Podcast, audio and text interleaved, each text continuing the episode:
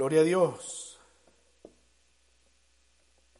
No participemos en las obras infructuosas de las tinieblas, dice Efesios, sino más bien repréndanlas, manifiéstenlas, expónganlas, identifíquenlas y declárenlas. Tenemos que tener en claro las obras de las tinieblas y combatirlas. Las obras de las tinieblas son las mismas que, que Gálatas dice que son las obras de la carne. Así que hay que identificarlas bien. Dice Pablo por allá en Corintios que no, no debemos ignorar las maquinaciones del enemigo, a manera de que al identificarlo podamos estar firmes en el Señor y no dejarnos engañar por Él, ¿verdad? Bueno, no voy a predicar sobre eso, no, no sé, lo quería mencionar respecto al video que estábamos viendo, pero si usted tiene su Biblia por allí cerca, eh, le invito a buscar Romanos capítulo 16 y hemos llegado al final de, de nuestro camino por Romanos, la epístola del apóstol Pablo a los romanos. Y vamos a hablar en esta ah, ah, mañana sobre cartas de recomendación en una iglesia invencible, en una iglesia victoriosa. Cartas de recomendación. Mire, aquí tengo algunas cartas de recomendación que, que he escrito. Personas a lo largo de, de mi vida me han pedido eh, que les escriba cartas de recomendación.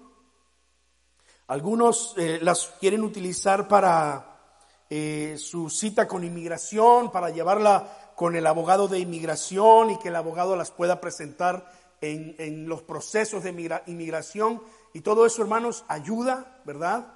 Siempre y cuando sea una carta, una buena carta de recomendación, ¿no?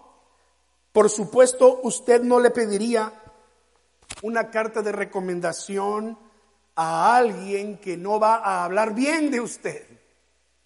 Porque si no, entonces no cumple su propósito. Entonces, eh, este es un tipo de carta que, yo he escrito y dice así, a quien, a quien le pueda eh, eh, a, quien le interese, ¿verdad? A quien corresponda. ya se me está olvidando el español, es que está en inglés. es un gran placer escribir esta recomendación a ustedes para, y ahí aparece el nombre, ¿verdad?, de la persona. En este caso, una mujer, y yo puse, ella ha probado ser una persona honesta, responsable y una persona que toma cuidado de las cosas. Ha sido miembro de nuestra iglesia desde hace eh, cinco años, para ese tiempo es eso es lo que correspondía, ¿verdad? Eh, el mismo tiempo que llevo de conocerla a ella y a su familia, y su conducta ha sido excelente durante ese tiempo. Fíjense la recomendación que estoy haciendo, ¿verdad? Ella ama pasar tiempo con su familia y amigos. Es dedicada, energética, positiva, consciente en cualquier cosa que ella necesite hacer y ha probado ser una persona de buen carácter. Mire, cuando un pastor escribe una carta así y dice estas palabras, eh, es, es, esa carta se convierte en una llave que abre muchas puertas para estas personas. Cuando uno dice estas palabras, y termino diciendo, si tiene alguna pregunta, por favor, no dude en contactarme y entonces pongo mi número de teléfono y mi nombre y por supuesto mi dirección y la dirección electrónica donde se me puede eh, encontrar. Cartas de recomendación. ¿Usted ha pedido alguna vez para usted una carta de recomendación a alguien? Cuando va a cambiar de trabajo, quizá de pronto, ¿verdad? En las aplicaciones nos hacen poner los trabajos de los últimos 10 eh, años y, o más, ¿verdad? y le hacen la pregunta, ¿le podemos llamar a su, a su anterior supervisor? Y claro, usted pone ahí, no. ¿Por qué será, verdad? Pero usted pone sí. Pues entonces, ya, ya con que usted ponga sí, la persona que lo está entrevistando no se va a tomar la molestia de llamarle a nadie. A menos de que de plano quieran conocer todos los detalles, ¿verdad? Encontré una carta también de recomendación por ahí en el internet. Busqué carta de recomendación, me apareció una, la encontré, la voy a leer. Me complace indicar que conozco al señor Jorge Andrés Calvo Galvez. Como no sé ni quién es, si no es miembro de la iglesia, pues yo lo aventé ahí, ¿verdad? Portador de este documento con identidad tal, puedo dar fe de sus cualidades morales y alto espíritu de superación personal. El señor Jorge Andrés Calvo Galvez laboró bajo mi supervisión durante un periodo de dos años y medio como asistente de ventas y su desenvolvimiento resultó muy satisfactorio para el firmante como para la compañía que representó. Una de las principales cualidades del señor Jorge Andrés Calvo Galvez y que creo le hacen muy valiosa para cualquier empresa es su gran disponibilidad para trabajar en equipo y su agradable don de gentes. Vale indicar que la razón de su salida de esta empresa dos meses atrás se debió a razones familiares y por decisión propia. Sé que Jorge Andrés Calvo sabrá cumplir a cabalidad con las tareas que le fueren encomendadas, por lo que gustosamente le recomiendo. Wow. Puertas abiertas en la empresa, ¿verdad? Definitivamente. En la antigüedad, en el tiempo del apóstol Pablo, solían escribirse este tipo de cartas de recomendación con un tono un tanto distinto, pero con la misma característica. Eran, eran cartas personales, eran cartas que, se, que servían para introducir a una persona en un grupo de personas que no conocía, pero eran cartas que empoderaban a la persona que la cargaba, que la llevaba. En la Biblia tenemos varios ejemplos de esto. Vamos a ver uno de ellos hoy. El otro está en, en, la carta de Pablo a Filemón. Pablo le escribe a Filemón, un hombre rico, un hombre pudiente, un hombre cristiano, un discípulo de Cristo que, que se había eh, muy posiblemente convertido bajo el ministerio de Pablo. Y resulta que Filimón tenía un esclavo que huyó, huyó, dejó su posición de, de siervo, de esclavo, y huyó a la libertad. Su nombre era Onésimo. Usted puede leer con calma la, la, última epístola de Pablo que aparece por allí en las escrituras, ¿verdad? Una de las últimas, Filemón. Y usted se va a dar cuenta el tono personal. Pues Pablo escribe esa carta porque resulta que Onésimo, el esclavo de Filemón, se había encontrado con Pablo en una de las cárceles y Pablo le había ganado para Cristo. Entonces Onésimo entendió que él tenía que ser una persona honesta, responsable y tenía que volver con Filemón, su patrón su dueño. Pablo escribe la carta a Filemón y le dice, mira, te mando de regreso a Onésimo, mi hijo en las prisiones. Le he ganado para Cristo. Por favor, te lo recomiendo. Ya no, eh, no, no tanto que lo recibas ahora como un empleado tuyo, recíbelo como un hijo. Es más, como un hermano. Porque ha sido ganado para el reino de los cielos. ¿Y sabe quién llevaba esa carta de recomendación? Onésimo. Onésimo se presentó con Filemón, ¿verdad? Con la cabeza así agachada. Señor, quiero pedirle perdón porque me fui de casa, porque huí de mis responsabilidades. Aquí está la carta que le envía el apóstol Pablo. Y los ojos de Filimón se iluminaron. Dijo, Pablo, el apóstol Pablo se acordó de mí y abrió aquella carta, recuerden cómo era en el pasado, ¿verdad? Los rollos, y, empezó a leer y veía a Unésimo, y, seguía leyendo y veía a Unésimo, y yo me lo imagino, porque eso ya no viene aquí en la Biblia, ¿verdad? Yo me lo estoy imaginando, pero eh, al final eh, regreso el rollo, lo, lo puso allí y va y abraza a Unésimo y le dice, hermano, Dios te bendiga, bienvenido.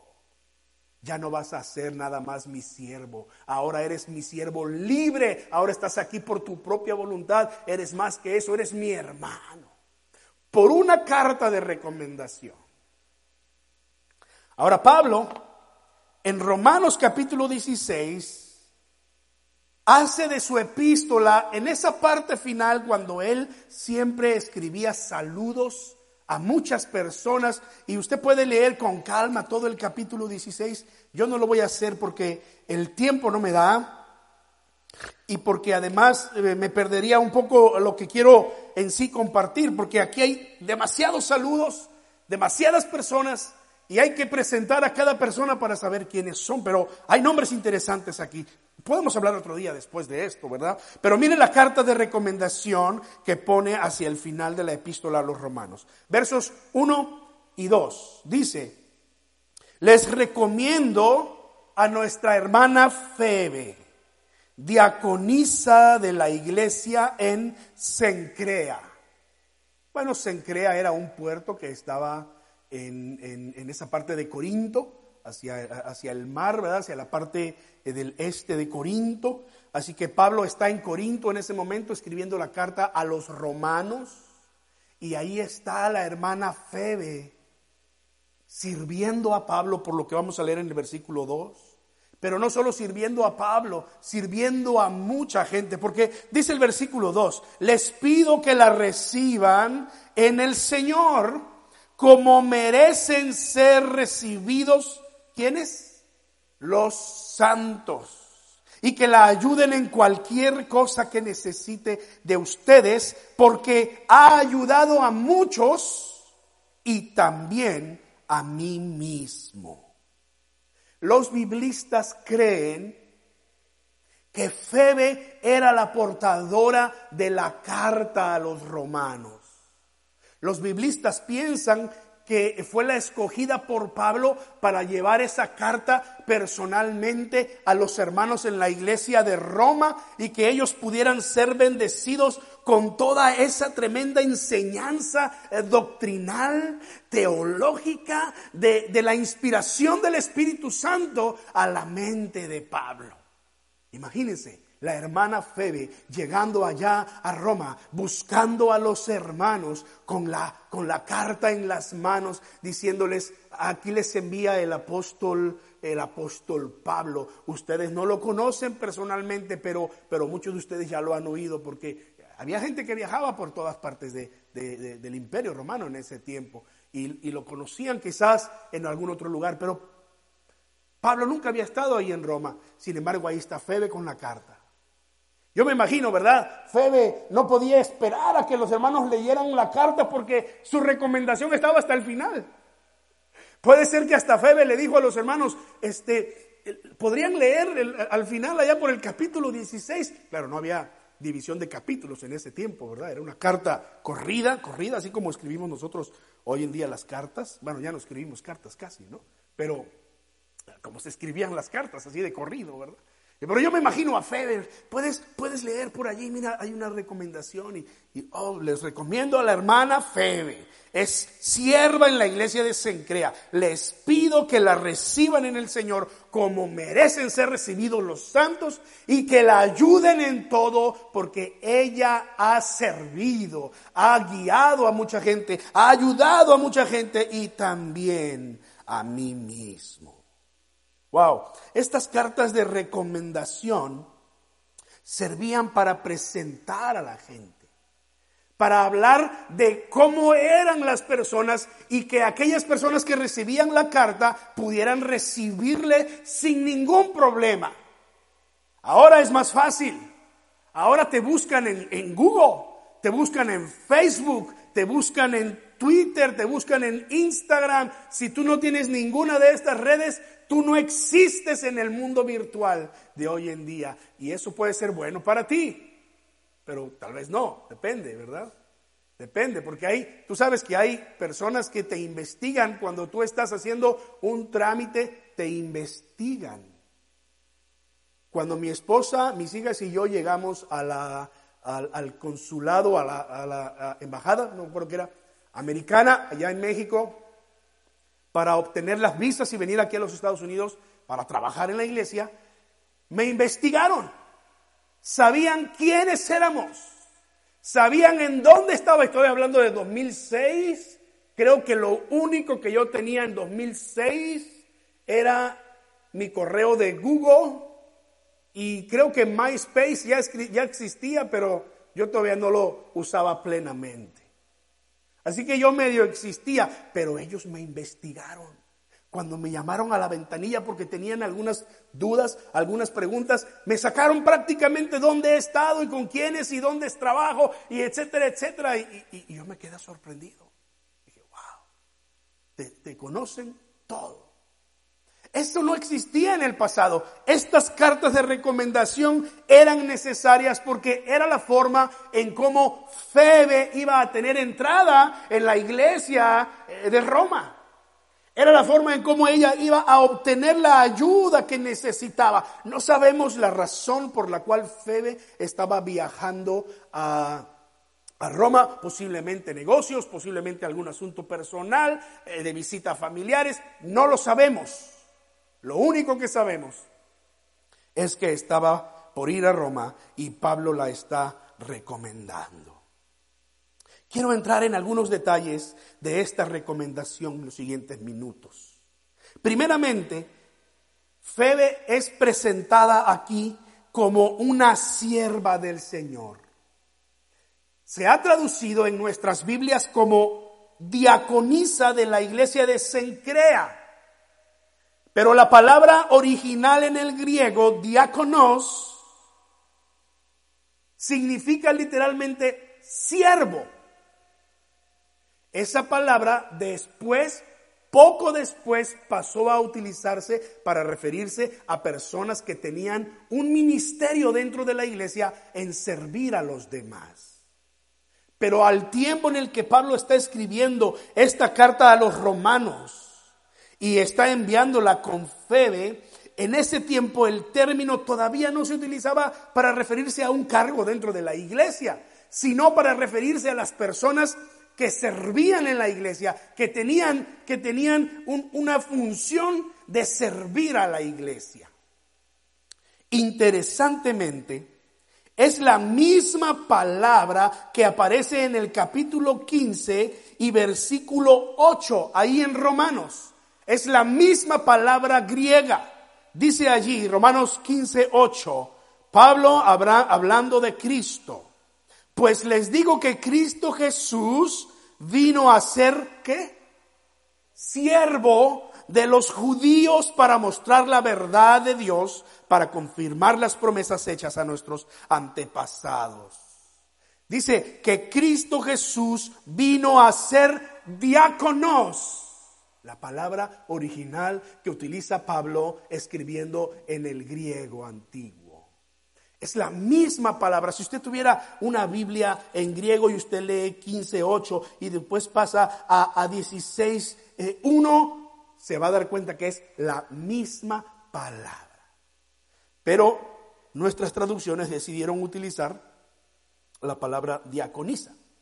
Pero bien nosotros podemos leer allí, les recomiendo a nuestra hermana Febe, sierva en la iglesia de Sencrea. Para algunos expertos en Biblia no es casualidad que estas palabras estén cerca en las escrituras. Recuerde que la Biblia se debe leer en contexto. Es decir, lo que está antes y lo que está después tiene que ver con lo que está allí que estamos leyendo, ¿verdad? Es importante Y no es, y no es casualidad que Pablo, al utilizar la palabra diáconos para referirse a Cristo, la vuelve a usar, pero esta vez para referirse a nuestra hermana Febe, una sierva del Señor, comparada con Cristo. Pero hay otra palabra interesante que encontré aquí en el versículo 2. Les pido, dice, que la reciban en el Señor como merecen ser recibidos los santos. Vamos a hablar de esa palabra en un momento más. Pero aquí está, aquí está la otra, la otra palabra. Dice allí, y que la ayuden en cualquier cosa que necesite de ustedes, porque ha ayudado a muchos. Esa traducción al, idioma eh, eh, español no nos da una idea de que aquí hay una palabra interesante, pero la palabra interesante que aparece aquí es la palabra griega prostatis. Yo creo que aquí en la pantalla puse, puse la, la palabra, quizás en los versículos más adelante, ¿verdad? Ahí va a aparecer en un momento más. Pero cuando dice aquí, porque ha ayudado a muchos, la palabra que Pablo está escribiendo es la palabra prostatis. Ahora, la palabra prostatis, como tal, solamente aparece en todo el Nuevo Testamento en este versículo 2 de Romanos 16. La palabra prostatis como tal no la volvemos a encontrar. Entonces, son de esas palabras que a veces cuando uno está profundizando en las escrituras no es fácil de entender. Pero hay derivaciones y las derivaciones sí las encontramos en las escrituras. Romanos 12, 8. Romanos 12, 8. En la lista de los dones espirituales que Pablo está enlistando allí. ¿Recuerdan, verdad? Somos un solo cuerpo, pero muchos miembros y cada cuerpo tiene una capacidad del Señor. Allí Pablo, en Romanos 12:8, utiliza la palabra proistamenos o proistamenos. Dice allí, si es para dirigir, háganlo diligentemente. Si es para liderar, háganlo diligentemente. La traducción entonces que, aparece allí de esta palabra eh, compuesta de prostatis, en este caso prostamenos o prostámenos, significa alguien que dirige. Pablo identifica esta palabra con el don de aquella persona que Dios le ha dado en la capacidad para poder liderar, dirigir a otros. Hay más. Primero, uh, primera de Tesalonicenses, primera Tesalonicenses, capítulo 5, versículo 12. Pablo está hablando de los ancianos en la iglesia y dice, reconozcan a aquellos que trabajan arduamente entre ustedes y quienes están sobre ustedes en el Señor. Otra versión dice, quienes los dirigen en el Señor. Otra vez, la palabra que Pablo utiliza es la palabra prostámenos. Prostámenos. Otra vez en 1 Timoteo capítulo 5 versículo 17 vuelve a utilizar la misma palabra. Dice allí los ancianos que dirigen, entonces allí utiliza la palabra prostetoes. Prostetoes, de la misma derivación de prostámenos, de la misma derivación de prostatis. Los ancianos que dirigen la iglesia son dignos de doble honor, especialmente aquellos cuyo trabajo es el de predicar y enseñar. Por estos textos que nosotros tenemos en el resto del Nuevo Testamento, nos damos cuenta que Febe no era solamente, por decirlo así, una, una persona que servía a los demás, pero era una persona que no solamente servía, sino que guiaba. lideraba a otros en la iglesia. Hermanos, no quiero entrar en ningún, eh, ¿cómo se dice? En, en confrontación, en diferencias de opinión, en controversia, porque hay iglesias que no permiten el liderazgo de la mujer en frente a la iglesia. Lo aceptan mujeres dirigiendo a mujeres, mujeres sirviendo, pero mujeres predicando, mujeres en liderazgo, mujeres dirigiendo, no lo aceptan. Por un par de versículos allí en las escrituras que habrá que explicar bien. Pero lo que yo estoy leyendo aquí, en lo que Pablo está haciendo con Febe, Pablo está presentando a Febe como una persona que dirigía a otras. Una persona que era conocida en la iglesia de Sencrea. No tenemos detalles, tristemente no sabemos más de Febe, pero eh, los, los, biblistas eh, acuerdan en decir que Febe tenía una, una función, una parte importante en la iglesia de Sencrea. Y Pablo la está recomendando. Yo estoy seguro que eh, Pablo no se hubiese atrevido a recomendar a alguien en quien él no confiara. No en aquel tiempo antiguo, en que había muchos falsos profetas, en que había muchos engañadores, en que había muchos que se querían infiltrar entre la iglesia para poder entregarla, y más en el contexto de la ciudad de Roma. Es importante que nosotros eh, veamos y podamos entender estos detalles. Esta era la carta, pues, de recomendación de Febe. Tenía un corazón de sierva como el del Señor Jesucristo. Tenía un carácter santo, porque así la presenta Pablo. Recíbanla como merecen ser recibidos los santos. Era una líder en la iglesia que no solamente servía, pero inspiraba a otros, lideraba, animaba a otros en el trabajo que ella estaba haciendo. La pregunta que tenemos que hacernos nosotros hoy aquí, para no dejar esto solamente en información, es ¿Y qué diría tu carta de recomendación? Si yo le dijera a tu patrón, escríbeme una carta de recomendación para Roberto, para la hermana Juanita, para la hermana Abigail.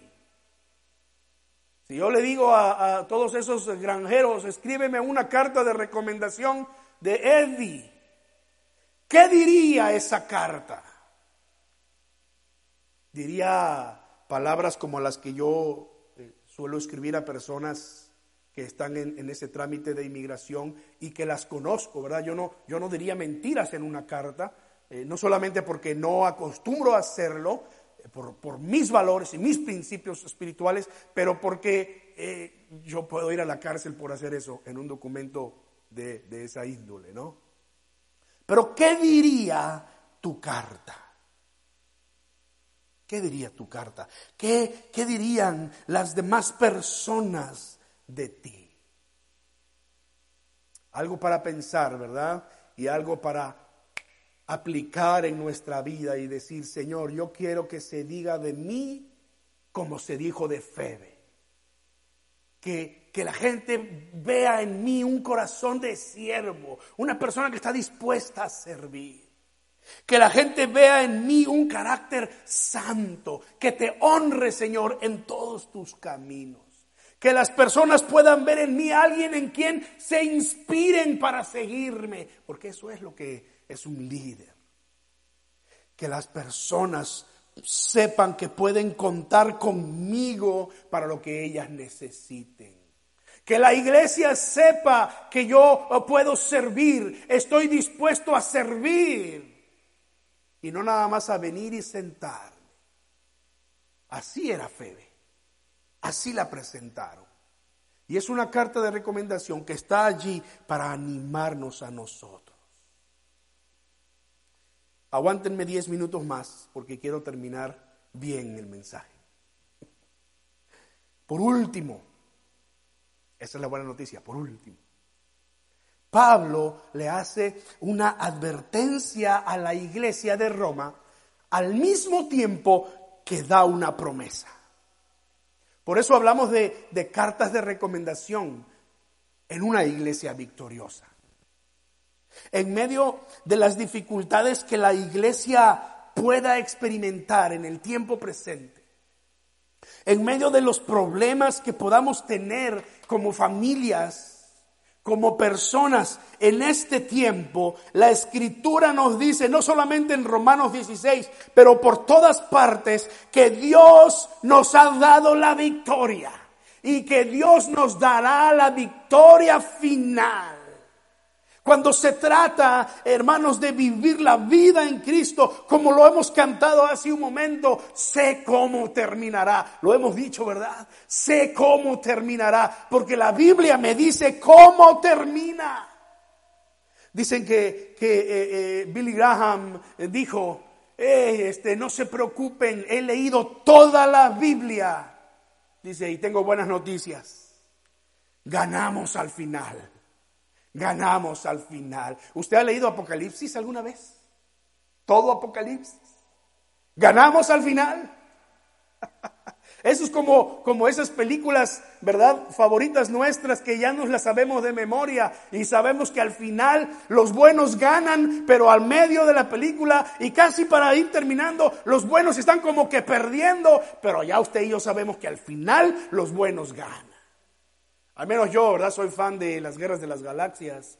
Y cuando vino estas nuevas películas de las guerras de las galaxias, me emocioné mucho y después me puse un poco, un poco triste porque es la misma historia. La misma historia, nada más que con personajes diferentes, ¿verdad? Lo interesante de esto es que, aunque no sabíamos cómo iba a terminar las últimas películas, ya sabíamos que al final los buenos iban a ganar. Porque eso es lo que dice la Biblia de nuestra vida en Cristo. Hermanos, Pablo le va a escribir esto a la iglesia. Ve conmigo allí en los versículos 17. Pero les ruego, hermanos, que se cuiden. Mira la advertencia. De los que causan divisiones y tropiezos en contra de la enseñanza que ustedes han recibido y se aparten de ellos. Ahí está la advertencia. Tengan cuidado de los que causan divisiones y tropiezos en contra de la enseñanza que han recibido, en contra del Evangelio, en contra de todo lo que tiene que ver con Jesucristo. Y dice que se aparten de ellos, porque tales personas no sirven a nuestro Señor Jesucristo, sino a su propio vientre, dice el, texto. Personas que se enriquecían a, causa, a, costa de la fe. Personas que sacaban provecho de los demás y los robaban. Nada nuevo de lo que vemos de pronto por ahí alrededor del mundo, ¿no? Pero bueno, está la advertencia. Miren esta carta de recomendación. Esta carta de recomendación es negativa, ¿no? Toma, ve a la iglesia de Roma, lleva esta carta, diles que tú eres un alborotador, eres una persona que divide la iglesia, eres una persona que causa problemas y que no te reciban, llévaselas. Pues claro que no lo hacer. Una carta de recomendación que nadie quiere leer, porque tales personas no sirven a nuestro Señor Jesucristo, sino a su propio vientre y con palabras suaves y lisonjeras engañan al corazón de los ingenuos. La obediencia de ustedes ha sido, ha, llegado a, ser bien conocida por todos, los, lo que me llena de alegría por ustedes. Pero quiero, hermanos, que sean sabios para el bien e ingenuos para el mal. Pero el versículo 20, hermanos, es, es, es el versículo que corona toda esta recomendación. Muy pronto, muy pronto el Dios de paz aplastará a Satanás bajo los pies de ustedes. ¡Uh! Que la gracia de nuestro Señor Jesucristo sea con todos ustedes. Yo sé cómo terminará, Pablo está diciendo eso. Yo sé cómo terminará. Un día, pronto, el Señor aplastará a Satanás bajo los pies de ustedes. Romanos 8:37 dice, sin embargo, en todo esto somos más que vencedores por medio de aquel que nos amó. ¿No le das gracias a Dios por esta promesa? Primero de Juan 3, 8 dice, para esto se ha manifestado el Hijo de Dios para deshacer las obras del diablo. Hebreos 2.14, así como los hijos eran de carne y hueso, también él, Cristo, era de carne y hueso, para que por medio de la muerte, de su muerte, destruyera al que tenía el dominio sobre la muerte, es decir, al diablo. Colosenses 2.14 ha anulado el acta de los decretos que había contra nosotros y que nos era adversa. La quitó de en medio y la clavó en la cruz. El acta de los decretos fue aquello que pusieron encima de la cruz de Cristo. ¿Se acuerdan qué decía? Jesús Nazareno, rey de los judíos. Esa era la causa por la cual estaban crucificando al Señor. ¿Por qué causa le crucifican? Es que, es que Él ha ofendido, bueno, él, él, dice que es el rey de los judíos, pero no es nuestro rey. Bueno, dice Pilato, pues yo voy a poner que Él es el rey de los judíos. No, pero no es nuestro rey, pues ya lo puse, dice Pilato. El acta de los decretos era aquella declaración por la cual ese preso estaba siendo enjuiciado y estaba muriendo. Y tú y yo teníamos un acta de los decretos contra nosotros. Una carta de recomendación contra nosotros. Dice la escritura allí, no será contraria, pero Cristo la quitó del medio y la clavó en la cruz. Primero de Juan 4:4, 4, porque mayor es Él que está en ustedes que el que está en el mundo. Qué preciosa promesa. Termino con Apocalipsis 12, 7 en adelante, porque esa sí la quiero leer con toda calma. Y ya estamos terminando, hermano. No, no se me desesperen. Aguántenme un poquito más. Apocalipsis 12, 7 hasta el 11. Después hubo una batalla en el cielo Miguel y sus ángeles lucharon contra el dragón y el dragón y sus ángeles también lucharon. Pero no pudieron vencer y ya no hubo lugar para ellos en el cielo. Así que fue expulsado el gran dragón, que es la serpiente antigua que se llama el diablo y Satanás, y que engaña a todo el mundo. Él y sus ángeles fueron arrojados a la tierra. Entonces oí una fuerte voz en el cielo que decía, si estamos ahí bien, ¿verdad? Aquí están ya la salvación y el poder y el reino de nuestro Dios y la autoridad de su Cristo. Ya ha sido expulsado el que de día y noche acusaba a nuestros hermanos delante de nuestro Dios. Ellos lo vencieron por la sangre del cordero y por la palabra del testimonio de ellos. ¡Uh! Entonces, desde Apocalipsis capítulo 17, se va revelando la derrota final del enemigo y la victoria de nuestro Dios. Capítulo 17 la condenación de la gran ramera.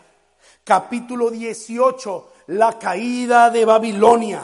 Capítulo 19, eh, los santos celebran la condenación del anticristo y la caída de Babilonia. Más allá de lo que pueda simbolizar cada una de estas cosas en Apocalipsis, la gran ramera, la bestia, el falso profeta, el anticristo, Babilonia. Todos ellos son representación de Satanás y de la obra de Satanás en este mundo, el enemigo de Dios y de su pueblo, nuestro enemigo. Pero la Biblia revela la derrota final de nuestro adversario y sus ángeles. En estos versículos de Romanos, Pablo le está diciendo a la iglesia, hey, vivan fieles. Vivan como santos, resistan al enemigo, porque al final nosotros vencemos. Porque ya Dios lo ha vencido. Y así como, así como Él ha vencido, nos ha dado la victoria. Y nosotros hoy tenemos por fe la vida eterna en su presencia. Pablo dice, en breve, en breve, Dios aplastará a Satanás en la cabeza debajo de sus pies. Es una declaración de la victoria final de la iglesia, del pueblo de Dios, de nosotros en este tiempo y hacia el final de nuestros días. Así que, ¿cómo diría tu carta de recomendación? Fiel, íntegro, comprometido, que ama al Señor y a su familia, que espera la segunda venida de Cristo viviendo en santidad. O quizás como lo que Pablo decía, de aquellos cuyo Dios es el vientre, que solo quieren recibir y recibir. Cartas de recomendación para una iglesia victoriosa. Ora conmigo, cierra tus ojos delante del Señor y haz tu oración personal delante de Dios. Presenta tu vida delante de Dios y dile, Señor, yo quiero vivir la vida que a ti te agrada, mi Dios. Yo quiero vivir la vida que, tú me llamas a vivir, una vida como la de Febe, una vida de servicio, una vida santa, una vida que inspire y que guíe a otros. Señor, ayúdame a amar con todo mi corazón tu nombre, tu presencia. Y ayúdame a amar a mi familia eh, por sobre todas las demás cosas. Que yo pueda entender, Señor como tú quieres que ponga las prioridades delante de mí. Tu palabra dice, mas busca primeramente el reino de Dios y su justicia y todas las demás cosas vendrán por añadidura. Recuérdanos, recuérdale a tu iglesia día a día, cada día, Señor, que tú eres el Dios que nos ha dado la victoria. Señor, que tú nos has hecho más que vencedores. Y Señor, que un día vamos a levantarnos en todo lo alto y por todo lo alto, celebrando tu victoria sobre las huestes del maligno. Gracias, Señor, porque sabemos cómo terminará. Oh, Señor, para ti sea toda la gloria y toda la alabanza. Bendice a tu iglesia, Señor. Padre, llévanos con bien a casa. Y esta semana Queremos vivir en victoria y seguir escribiendo una buena carta de recomendación en nuestra vida delante de tu presencia, Señor. En el nombre de Jesús. Amén. Amén. Hermanos, que Dios me los bendiga y los guarde. Ánimo. Tenemos la victoria en Cristo. Amén. Saludémonos unos a otros. Si ya se anima a darle un abrazo a alguien, pues está bien.